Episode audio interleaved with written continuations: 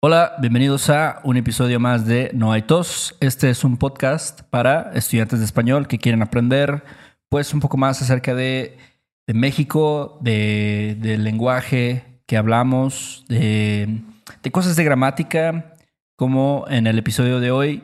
Y primero que nada, tenemos que agradecer a nuestros últimos patrones, que son Nia, Lee, uh, Christian, John, Colin, SJ, Ramos, em, Jesús, T, Asia o Tasia, no estoy seguro. ¿Tasia? Tasia. Ah, no, porque lleva apóstrofe, ¿no? Sí. Este, entonces sí, creo que es T Asia. De Asia. De Asia. Em, a Denny, Bob y Elizabeth. Muchas gracias, de verdad, por su apoyo.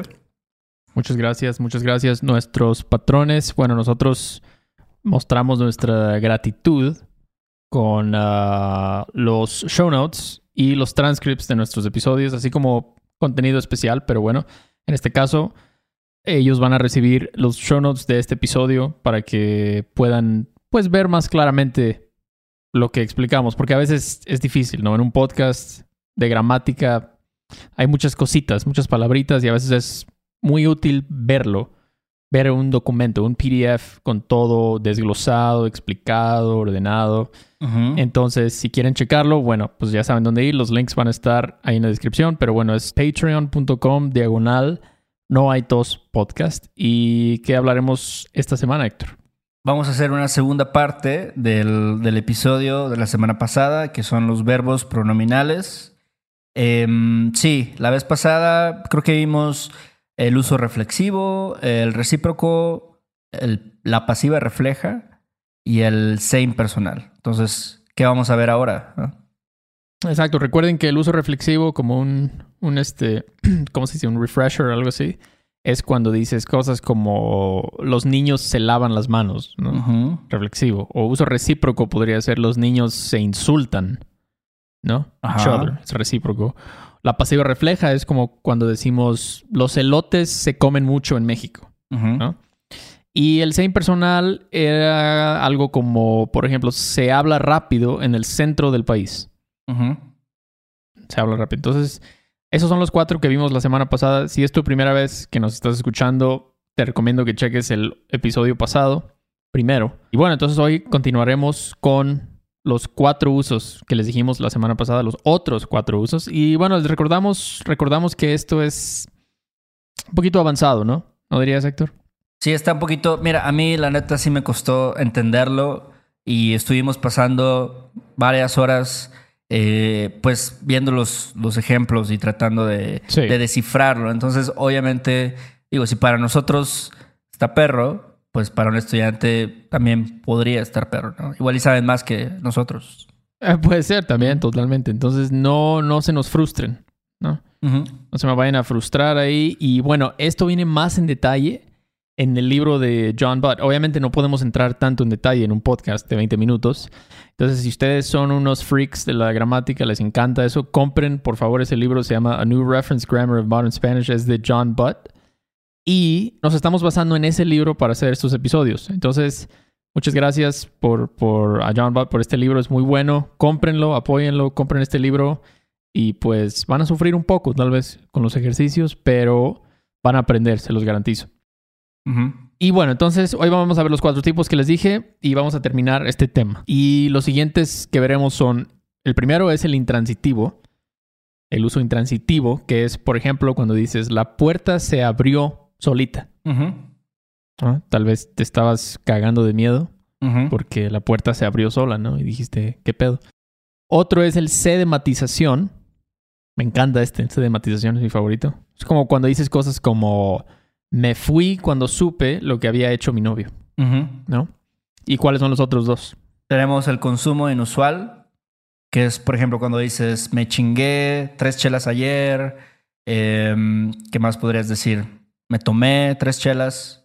Me comí 10 tacos porque tenía mucha hambre, ¿no?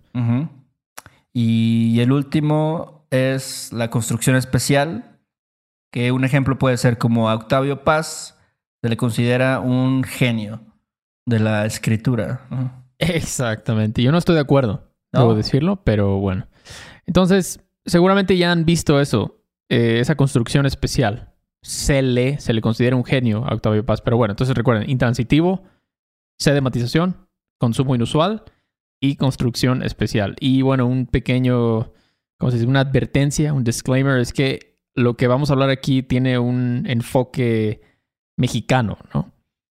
O sea, los ejemplos que decimos y todo lo que decimos tiene un toque mexicano porque, pues, si están escuchando esto, quieren aprender español de México, y me imagino. Entonces, no vamos a hablar de verbos, obviamente, que no se usan aquí, aunque hay muchos pronominales que no se usan en México. ¿Ok? Entonces, bueno, ya, comencemos con el primer uso, que es los verbos pronominales intransitivos. ¿no? Entonces aquí, bueno, en español se usan mucho los verbos pronominales para indicar que el verbo es la versión intransitiva de un verbo transitivo. ¿no? Como, dinos un ejemplo, Héctor.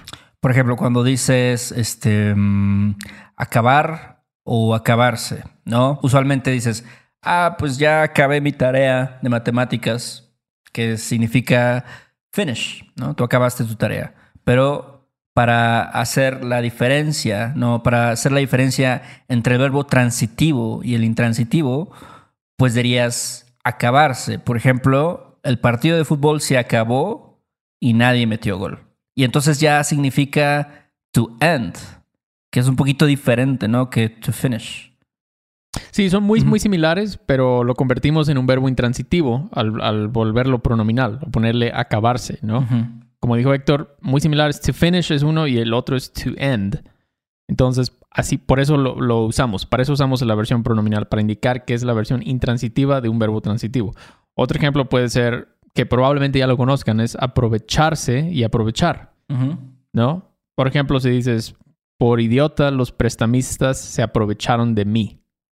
¿No? Aquí estamos diciendo que they took advantage of me, ¿no? To take advantage of es aprovecharse. La versión pronominal es la versión intransitiva de aprovechar, Ujú.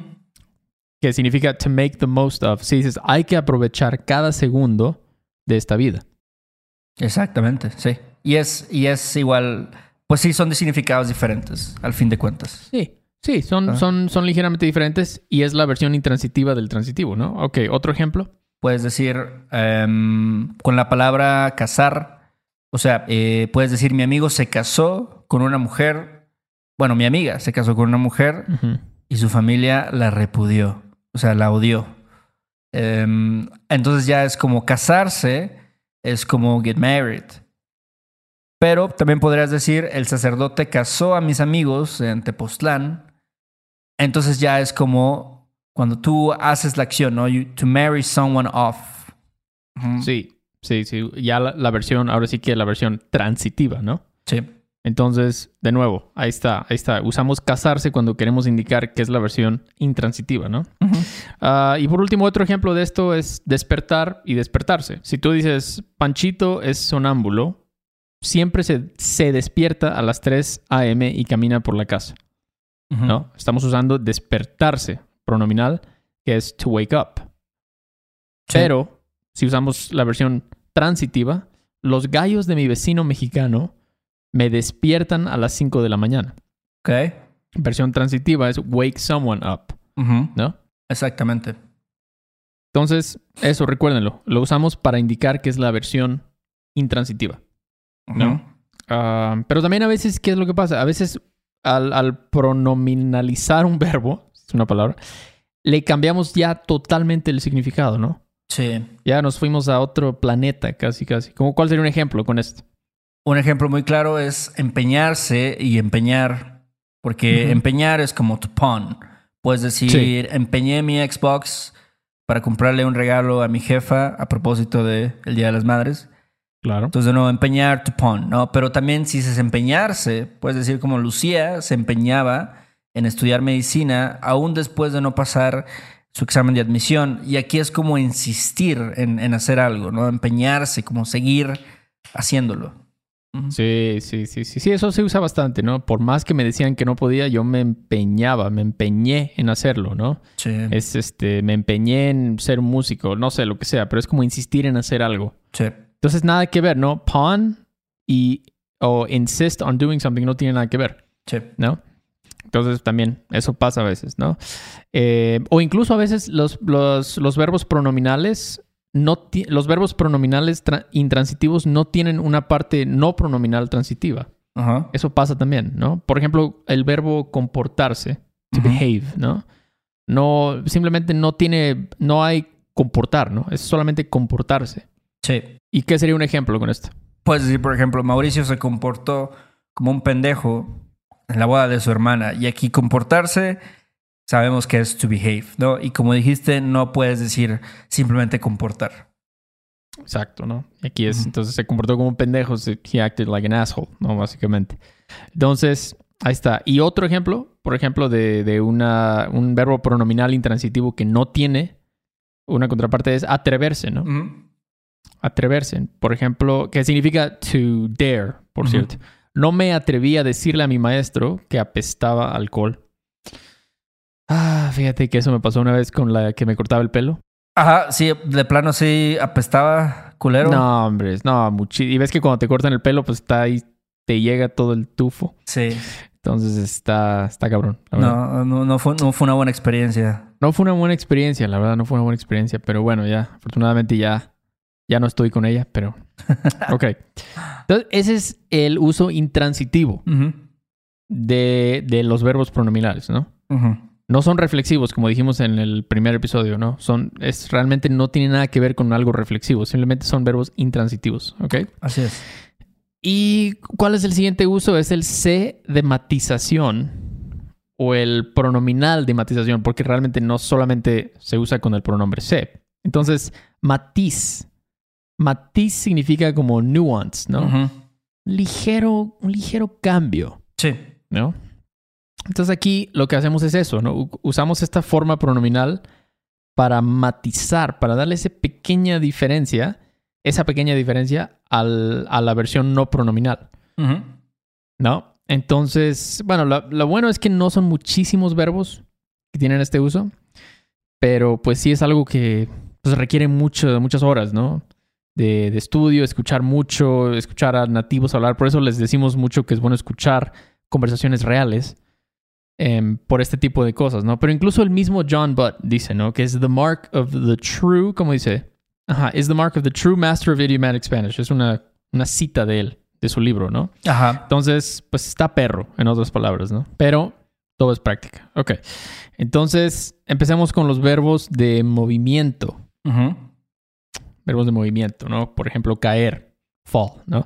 Aquí, cuando usamos el pronominal de matización, queremos una de dos cosas. Uno es enfatizar el punto de partida o el punto de llegada. O la otra es indicar que una acción no era planeada, ¿no? Tal vez fue un accidente. Sí. Sí, eso pasa mucho. Eh, por ejemplo, con caer o caerse. Puedes decir en la forma no pronominal. La lluvia cayó por muchas horas en la Ciudad de México. Eso está pasando mucho ahorita porque es la temporada de lluvias. Entonces, cuando usamos esta versión no pronominal, eh, no es un accidente, no es como algo que pasa normalmente. Pero si dices la mamá de Arturo se cayó al bajar las escaleras, entonces caerse, pues sí, estamos dando a entender que no se cayó a propósito, ¿no? Pues ni modo que fuera pendeja la señora. Este es un accidente. Sí, es muy interesante que tú dijiste eso, ¿no? Que es la temporada de lluvias. O sea, en la temporada de lluvias, pues es ahora sí que pues es, es el plan, ¿no? O sea, es lo que tú esperas. Va a llover. Claro. Entonces, por eso suena súper natural decir, la lluvia cae. Ujú. Hay mucha lluvia en mayo y en junio en el DF, Sí. ¿no? De hecho, aquí igual está lloviendo. Está chido. Pero este, entonces sí, recuerden, esto es un clásico, una, una diferencia muy típica de, usando este C de matización. ¿No? Entonces, bueno, veamos otro ejemplo. Otro ejemplo, escapar contra escaparse. Ujú. Ok, entonces un ejemplo puede ser, Juan Pablo escapó de la justicia, estamos no pronominal, escapó de la justicia después de estafar a más de 200 personas con un negocio falso. De nuevo, aquí, ahora vamos a ver la diferencia. Aquí estamos diciendo que él escapó, pero no estamos enfatizando de dónde escapó o a dónde escapó, ¿no? Simplemente estamos diciendo escape, básicamente, ¿no? Pero contrastémoslo con mi gata se escapó de la casa y regresó tres días después. Aquí estamos usando la versión pronominal escaparse y lo estamos usando para enfatizar el lugar de partida, Sí. ¿no? O sea, la casa. Ujú. Se escapó. Entonces, inmediatamente un nativo de español piensa, ah, se escapó de la casa o se escapó de, de la veterinaria. Es- un lugar, ¿no? Te imaginas el, el lugar de partida, ¿no? Así es. Ok, otro. Pues eh, otro ejemplo es ir y irse. Bueno, e irse. Eh, ahí la cagué yo. Sí. Bien. Por ejemplo, puedes decir fui a casa de mi hermana para celebrar su cumpleaños, ¿no? Es como, pues sí estás diciendo dónde vas, pero no estás enfatizando el punto de partida, estás enfatizando solo el punto de llegada. Pero si dices me fui de la casa cuando tenía 15 años, aquí sí hay más énfasis en de dónde te fuiste. No, me fui de la casa, me fui de mi casa, me fui del trabajo temprano, este, el lugar del cual saliste. Sí, incluso aunque no digas mucha información, ¿no? Si dices, ah, me, me harté y me fui. Si tú me dices eso, yo ya estoy pensando, pues quién sabe dónde estaba Héctor, ¿no? Pero como que estoy pensando en el lugar donde estabas. Sí. Y pienso, ah, pues algo pasó ahí y se fue. En cambio, si dices, ah, pues fui, ayer fui, fui para allá. Mm, obviamente no estoy, no sé nada, no me imagino, no estás enfatizando ese lugar de partida. ¿no? Entonces son, como les dije, matiz, eh, nuance, ¿no? No, no es muy, este, muy, una cosa muy grande, pero bueno. Otro es, este me gusta, pasarse contra pasar. Ujú. Por ejemplo, pasé por tu casa, pero no estaba tu coche. ¿Qué onda? No. Con la versión no pronominal nos referimos simplemente al movimiento de pasar. Pass by, algo así, ¿no? Pass. Sí. Pero si dices me pasé de lanza o me pasé de la raya y no le regalé nada a mi mamá de cumpleaños, entonces aquí es una pequeña diferencia y pasarse es como, como dice John Butt, overstepping the mark. Entonces, de alguna forma sí estamos enfatizando un punto, ya sea de llegada o de partida. Sí. ¿no? Y también, pues es algo, como lo que vimos con el ejemplo de caerse, es algo accidental, no es algo planeado. No es algo planeado. Entonces ahí está la, ahora sí que la diferencia, ¿no? Otro ejemplo. A salir y salirse, eh, igual. Siempre salgo de la escuela a las dos, es algo normal. Y igual estás hablando de, bueno, salir de la escuela, eh, pues sí, estás diciendo de dónde es, pero si dices, por ejemplo, me salí del cine cuando fui a ver El Cien Pies Humano, yo no he visto esa película, la verdad, pero... Yo la vi. Yo Siento, la vi. siento que me hubiera salido del cine. Sí. Eh, Sí. Aquí sí estoy enfatizando pues que me fui del cine y fue algo también inesperado, ¿no? De nuevo, algo que no, no tenía contemplado. Me salí porque estaba bien asquerosa la película. Sí, sí, sí, eso es clave, ¿no? no era, eso no era el plan. Aunque bueno, si vas a ver 100 pies humano, pues, ¿qué esperas, no? Sí. O sea, es algo horrible. Ya todo el mundo te dijo que está horrible, pero aún así no era el plan, salirte del cine. Otro, por ejemplo, venirse. Ajá. contravenir. Vine a la casa para comer, pero ya tengo que regresar a trabajar, ¿no? Sí. En este caso, pues también es algo como más planeado. Sí. Vine a la casa, ¿no? Dije, ah, ok, este, son las dos, este, ya es mi hora de comer, voy a ir a la casa.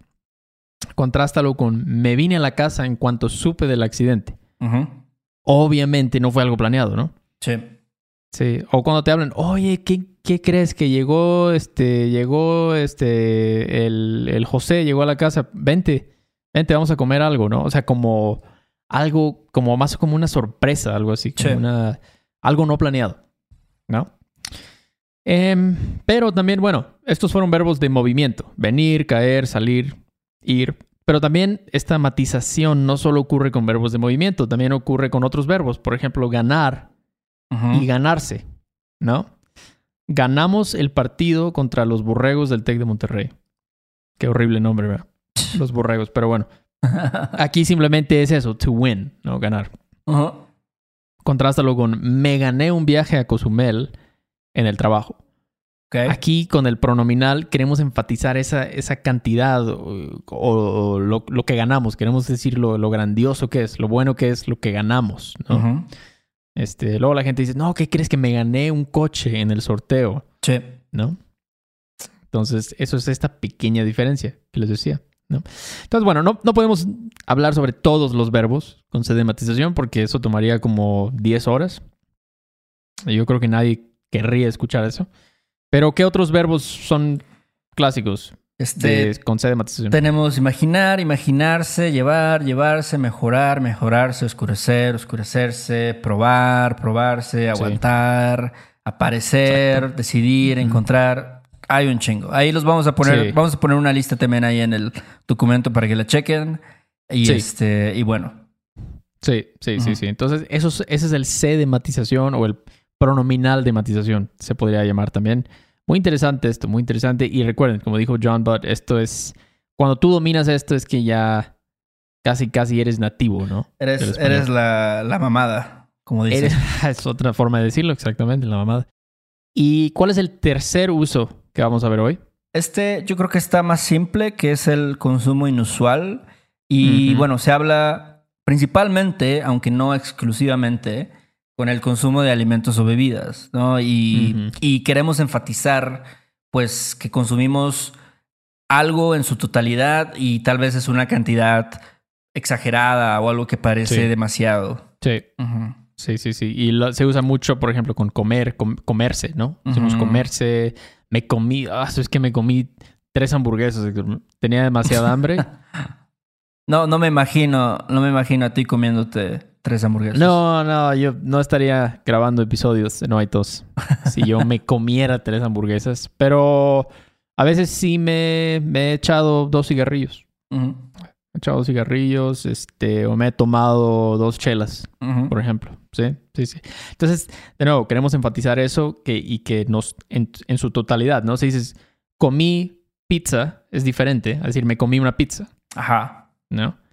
Entonces, tiene que tener esa, tiene que ser algo específico, una cantidad de, de comida, ¿no? Para que funcione el consumo inusual. Dinos más ejemplos, Héctor. Por ejemplo, tenemos me comí un pozole antes de venir al entrenamiento de CrossFit. O puedes decir, y Manuel se chingó la coca. En este caso, se chingó, es como se tomó o se bebió. Sí. La coca que había dejado en el refri. Eh. Joel y Arturo se echaron la trilogía extendida del Señor de los Anillos en un día. Yo creo que son como 10 horas de película. 10 horas. ¿eh? Hay gente que lo hace, gente que Sí. lo hace. Sí, sí. O también me fumé media cajetilla de cigarros antes de mi examen. Ajá. Sí, sí, yo tenía un cuate que era así. Estaba, no, no podía parar. Pero este, o mis tíos se mamaban un cartón de caguamas cada que iban al bar mi oficina. Pasó un cartón de caguamas. ¿Cuánto es un cartón de caguamas? Un cartón de caguamas debe ser 12 o, o 24 caguamas, no estoy seguro, pero sí, esos son un chingo de caguamas. Imagínate, mamarse un cartón de caguamas, no. No, no, ya me imagino. Te lo juro que nada más de hablarlo puedo oler. Así el olor al- en la mañana siguiente. Así ese olor a, a chela con cigarrillo. a. Pero bueno, ese es- el consumo inusual es bastante simple, ¿no? Se usa para, para eso. Sobre todo para con- consumo de alimentos o bebidas, pero como Héctor dijo, el ejemplo del Señor de los Anillos, simplemente es el, el enfatizar que consumimos algo en su totalidad, ¿no? Se usa este, mucho más en el español hablado, claro, obviamente. Y este, y bueno, entonces vamos con la última. La última y nos vamos, como dicen. Es la construcción especial. Suena un poco interesante este nombre, ¿no? ¿Por qué es tan especial? Pero bueno. Entonces, ok, vamos a ver una frase. Los jóvenes se consideraron personas de bajo riesgo y no fueron a recibir la vacuna. ¿no? Aquí tenemos un problema, ¿no? Porque, ¿qué estamos diciendo? Como los jóvenes, the teenagers considered themselves o they considered each other, pues está un poco vago, ¿no? Entonces aquí, para evitar esta confusión, eh, vamos a usar lo que, lo que John Butt le está llamando construcción especial.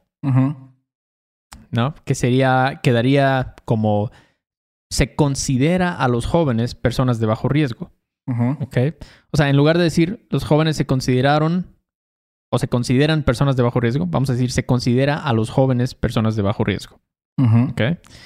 O podemos sustituir este sustantivo, que es los jóvenes, con un pronombre de objeto indirecto, ¿no? Sí. Les, en este caso, ¿no? Se les considera personas de bajo riesgo. Es la construcción especial. Entonces, hay tres cosas que hay que considerar aquí con este, esta construcción, ¿no? Primero, el verbo tiene que estar en singular, Ok. a fuerza, ¿no? O sea, considera, por ejemplo, ¿no? Em, ahora, el, el se cuando decimos se les considera, se refiere a una, un agente humano. ¿no? Tiene que ser un agente humano. Por ejemplo, en el caso de los jóvenes, se les considera, estamos hablando de los, las personas, la sociedad, ¿no? Sí. Los que vivimos aquí, las personas, ¿no? Agente humano. Y también, como dijimos, el sustantivo puede ser reemplazado por un pronombre de objeto. O sea, en lugar de decir se considera a los jóvenes, decimos se les considera, Ujú. ¿no? Ok, entonces, ¿cuáles son algunos ejemplos con la construcción especial? Puedes decir, se te dijo que tenías que traer 50 pesos para el convivio, Beto. Ahora no vas a comer pizza. ¿Ok? Ya, claro. Sí, sí, es como tu maestra regañándote, ¿no? Sí, se te dijo. Ajá, y eso Se es- escucha se, escu- se escucha mucho. Ahora sí, otra, Sí. otra este, construcción del, del verbo pronominal. Pero eh, las maestras dicen mucho eso, ¿no? Ah, se les dijo que tenían que traer Mm. su este, calaverita de dulce para el altar. Y no sé. Exacto, exacto. Sí, la verdad es que sí. O sea, dice construcción especial, pero no es tan especial en el sentido que se usa muchísimo, ¿no? Sí. Entonces, de nuevo, el verbo está en singular, dijo. El se se refiere a un agente humano. Tal vez fueron los maestros, ¿no? O, o la misma maestra te dijo, básicamente, ¿no? Pero tal vez en vez, de, en vez de decir te dije que tenías que traer, esto lo como que lo suaviza un poco, tal vez. Se te dijo que tenías que traer, ¿no? Otro ejemplo. Se nos invitó a un festival de comida típica yucateca, pero no fuimos. Em, o, otro ejemplo, se les advirtió. Aquí es para, para este, se les advirtió a ustedes, por ejemplo, que no nadaran en la playa de Chachalacas. Ujú. Exactamente. Sí, sí, sí, sí. Entonces aquí, como dijimos, el si tú dijeras en lugar de esto, se advirtió a los muchachos que no nadaran en la playa de Chachalacas, también se puede, o podemos sustituirlo, como les dije, con un pronombre de objeto. Se les advirtió, como Héctor dijo, ¿no? El verbo está en singular y el se, pues también, es un agente humano. Un humano fue el que les advirtió que no nadaran, ¿no? Ujú. Sí, la verdad es que luego las playas pueden ser peligrosas. Nunca, Sí. nunca subestimes eso. Así es, así es. Bueno, pues es un tema bastante difícil, los verbos pronominales, pero como todo, como todo, es pura práctica. ¿no? Sí. Pura práctica y pues sí, o sea, no es tanto de razonamiento, los idiomas no son así. Es más de horas y horas y horas y horas de practicar. No hay de otra aquí. Entonces, yo creo que vamos a hacer otro episodio, una parte 3, donde vamos a repasar los ocho, yo creo en forma de un ejercicio, donde vamos a poner una oración y ustedes tienen que decir cuál de los ocho usos es. Eh, también vamos a hacer más ejercicios para la gente que nos, nos apoya en Patreon. Entonces espérenlo ahí para que, como les dije, no es pura práctica. Entonces mientras más lo practiquen, más rápido van a mejorar. Sí, ¿No? este, también revisen el documento que tenemos ahí en Patreon. Yo creo que ya con los ejemplos escritos se les va a hacer más claro. Em, Mucho más. Entonces háganlo em, y sí, no sé qué más. Sí, sí, sí. Pueden imprimirlos, los PDFs, ahí los, los tienen, los checan, los lean, los leen, perdón. Y bueno, suscríbanse a nuestro canal de YouTube, suscríbanse por favor. Ya este, pues hay, hay varios videos ahí, decenas de videos que pueden checar. Y también, ¿algo más, Héctor, que quieras decir? ¿Algo más? Eh, suscríbanse al canal de YouTube, ahí vamos a, a subir más episodios. Ahorita hemos tenido un poquito de, de complicaciones con la vida, de La vida. actividades, pero vamos a, Sí. a estar subiendo estos videos y más. Y también gracias a las personas que nos han dejado reseñas ahí, ahí en Apple Podcast. Michelada Sí. Thompson, gran nombre, así lo voy a poner. Michelada Thompson. Wow, qué chido nombre, ¿eh? Michelada. ¿Por qué en vez de Michelle, Michelada? Michelada, Eh. sí. Eh, Está bueno. Nine in Baseball también. Este, y Malf Goff también. Gracias por sus Mm. comentarios, por sus reseñas. De verdad, ese tipo de cosas nos ayudan mucho. Muchísimo, muchísimo, porque el algoritmo prefiere podcasts que tienen más reviews, ¿no? O rating solamente, puede ser un rating, pero si pueden escribirnos algo, wow, wow, qué chido, qué chido. Entonces, muchas gracias y pues es un placer realmente hacer esto. Mándenos un correo o con- déjenos un comentario en YouTube si tienen alguna duda o algo. Y pues sería todo, sería Tokio por hoy. Ahí nos estamos viendo. Dale pues, Beto. Ahí nos vemos en la próxima. Gracias a todos. Bye. Chido, bye. Este episodio de No hay tos es patrocinado por Rosetta Stone. Si además del español ¿Deseas aprender otro idioma y no sabes cómo empezar? Rosetta Stone es la mejor opción para ti. Es una forma inmersiva y progresiva de aprendizaje que usa imágenes, historias, diálogos y más para ayudarte a comunicarte con fluidez en el idioma que quieres aprender. Además, tiene la mejor tecnología de reconocimiento de voz para obtener retroalimentación de tu pronunciación. Está disponible desde tu computadora, tu tablet y tu teléfono y puedes hacer las lecciones en línea o descargarlas para completarlas sin conexión a internet cuando quieras. Con la membresía de por vida puedes pagar ahora y nunca tendrás que volver a pagar una cuota de renovación. Nosotros sabemos que aprender un idioma nuevo puede ser abrumador, así que deja que Rosetta Stone te guíe en el proceso. Por un tiempo limitado, puedes tener acceso de por vida a los 25 cursos de idiomas que ofrece Rosetta Stone con un 50% de descuento. Canjea hoy mismo tu 50% de descuento en rosettastone.com diagonal tos. rosettastone.com diagonal tos. ¿Estás listo para convertir tus mejores ideas en un negocio en línea exitoso? Te presentamos Shopify.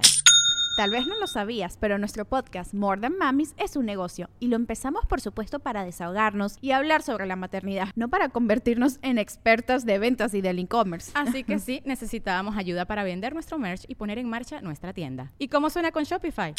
Llegó otra venta. Shopify es la plataforma de comercio que está revolucionando millones de negocios en todo el mundo. Ya seas un emprendedor desde tu casa o desde donde sea, Shopify es la única herramienta que necesitas para iniciar, administrar y hacer crecer tu negocio sin dificultades. Con Shopify puedo gestionar pedidos, envíos y pagos desde cualquier lugar, brindándote toda la información y estadísticas de tus ventas al detalle. Regístrate para un periodo de prueba con tan solo un dólar al mes en shopify.com barra sonoro, todo en minúsculas Ve a shopify.com barra sonoro para llevar tu negocio al siguiente nivel. Shopify.com barra sonoro. Hola, buenos días, mi pana. Buenos días, bienvenido a Sherwin Williams. ¡Ey! ¿Qué onda, compadre? ¿Qué onda? Ya tengo lista la pintura que ordenaste en el ProPlus app. Con más de 6.000 representantes en nuestras tiendas listos para atenderte en tu idioma y beneficios para contratistas que encontrarás en aliadopro.com. En Sherwin Williams somos el aliado del PRO.